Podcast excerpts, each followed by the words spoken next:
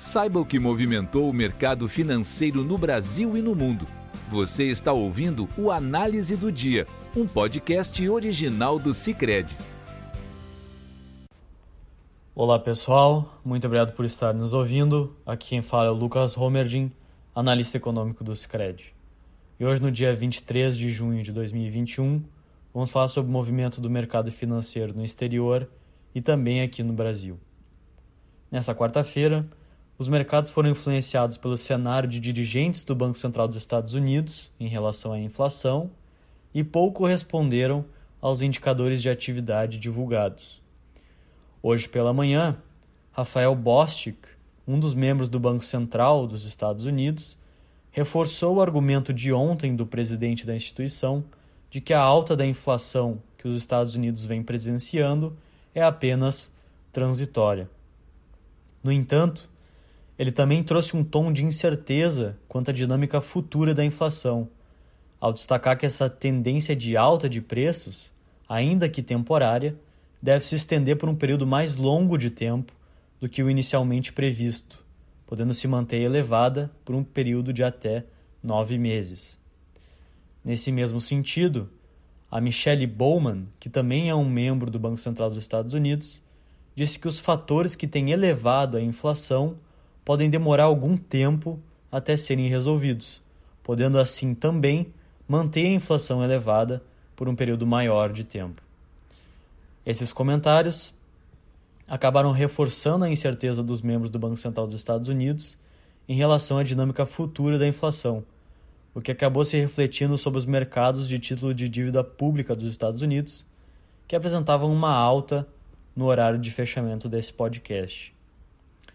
Compôs também o dia de hoje a divulgação da prévia de junho dos PMIs, que são indicadores que buscam sinalizar a evolução da economia de um país.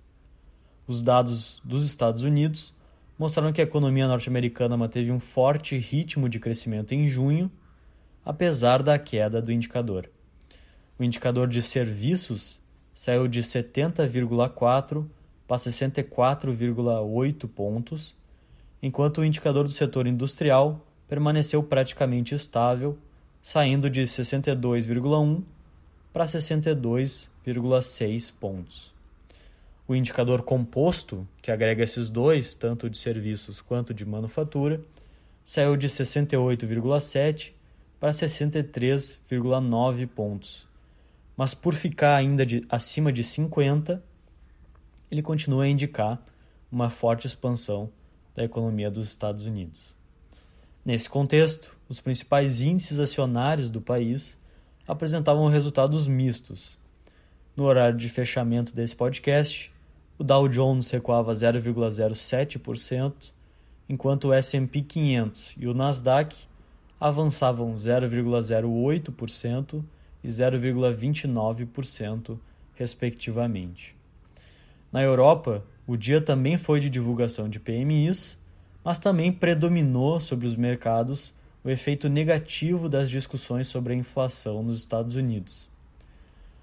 Os dados dos PMIs apontaram que a economia da zona do euro continua a avançar num ritmo forte, com seu PMI composto chegando ao nível mais alto dos últimos 15 anos, aos 59,2 pontos. Esse dado acaba reforçando um bom ritmo de crescimento da zona do euro no segundo trimestre e deixa um viés positivo para o terceiro. Mas, apesar dessa sinalização positiva, as bolsas da Europa fecharam em forte baixa, refletindo a preocupação com o cenário de inflação nos Estados Unidos. O DAX, na Alemanha, caiu 1,15%, o CAC 40 na França recuou 0,91% e o FTSE MIB na Itália teve uma queda de 0,94%. No Brasil, o dia também teve um viés negativo nessa quarta-feira. Reagindo a um avanço das commodities, os mercados acionários até tinham alta no início do dia, puxados ainda pelo desempenho positivo de ações de instituições financeiras que se recuperavam das perdas de ontem. No entanto, predominou durante a tarde a preocupação do mercado em relação ao cenário de inflação nos Estados Unidos e seus possíveis efeitos sobre a condução da política monetária por lá.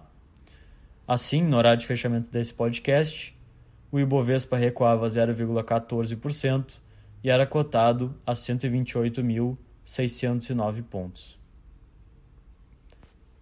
No mercado de câmbio, a cotação do dólar oscilou entre altas e baixas ao longo do dia, mas no horário de fechamento desse podcast, a moeda era cotada a R$ 4,97, o que representava uma alta de 0,2% em relação ao fechamento de ontem.